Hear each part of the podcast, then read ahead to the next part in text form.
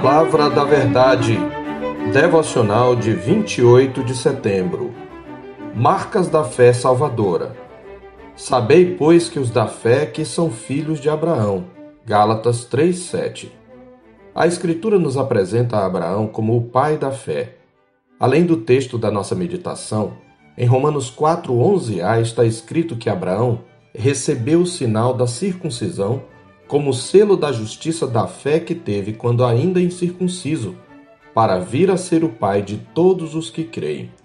Portanto, desde o período da velha aliança, a fé sempre foi a causa instrumental da justificação, e essa fé salvadora no período patriarcal tinha as mesmas características que tem a fé sob a nova aliança. Em suas jornadas, Abraão, nosso pai, demonstra para nós a natureza da fé salvadora. Em primeiro lugar, na vida do patriarca, vemos, por exemplo, que a fé salvadora não é fruto de particular interpretação.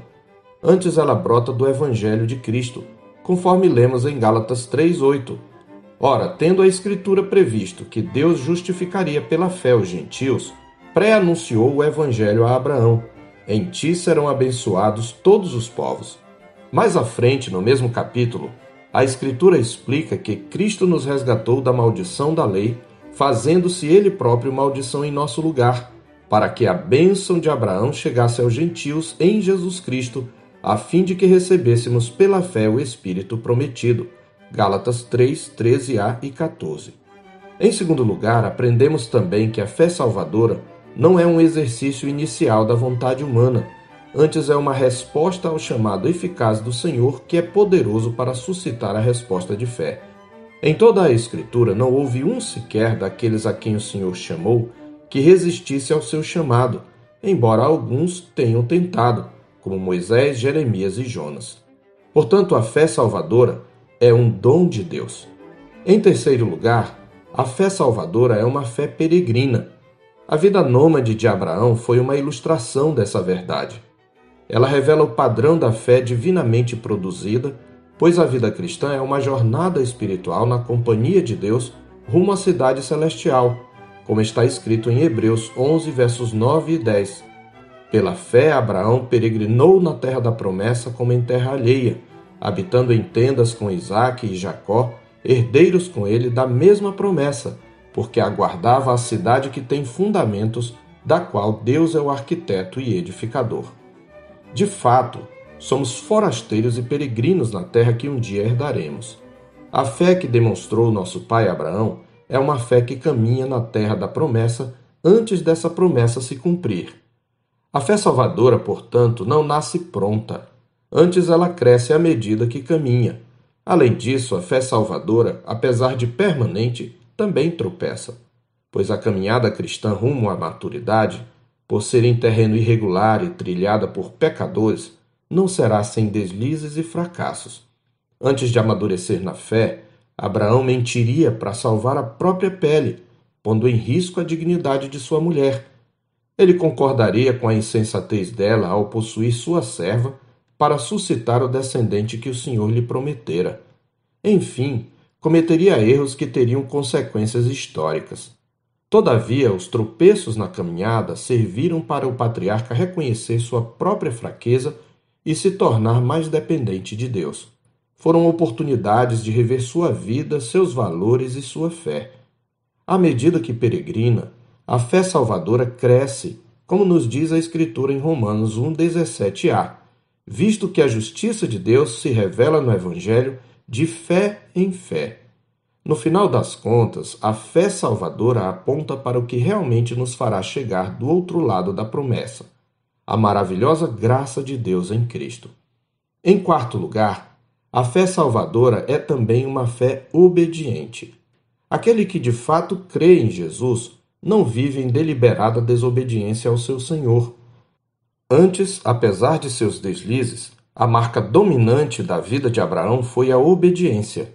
Em Hebreus 11:8 está escrito que pela fé Abraão, quando chamado, obedeceu. E a manifestação mais radical dessa fé obediente de Abraão foi no Monte Moriá, quando Deus lhe pediu Isaque, pondo a genuinidade e a maturidade de Abraão à prova, como está escrito em Gênesis 22, 1 e 2.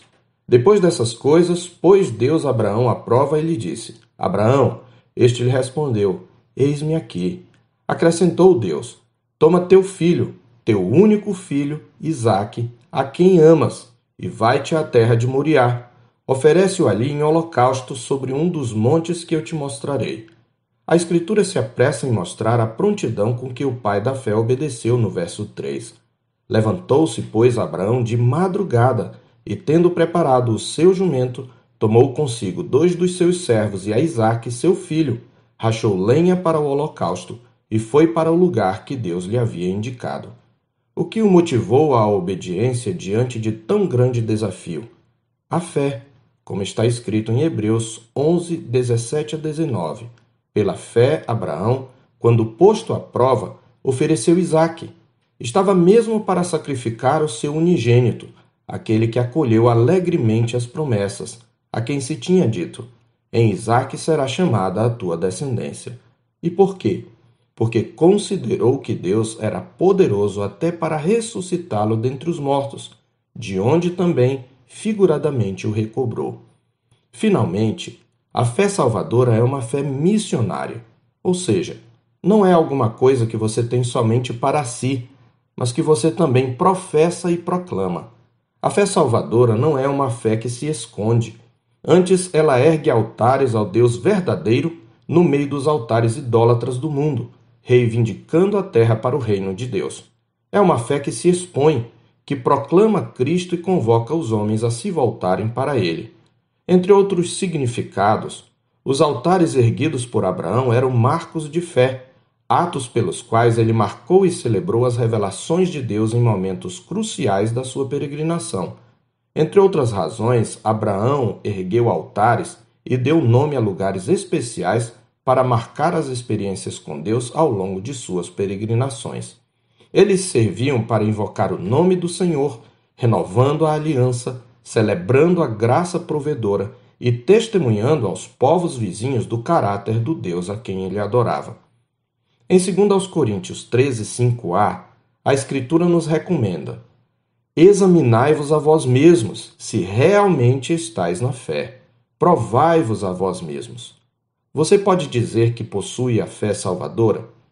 Que Deus nos encoraje a caminhar como Abraão, mesmo em meio às provas e tropeços, mas sempre perseverando e crescendo até uma fé madura e firme, que corre olhando firmemente para o Autor e Consumador da fé, Jesus, o qual, em troca da alegria que lhe estava proposta, suportou a cruz, não fazendo caso da ignomínia, e está assentado à destra do trono de Deus.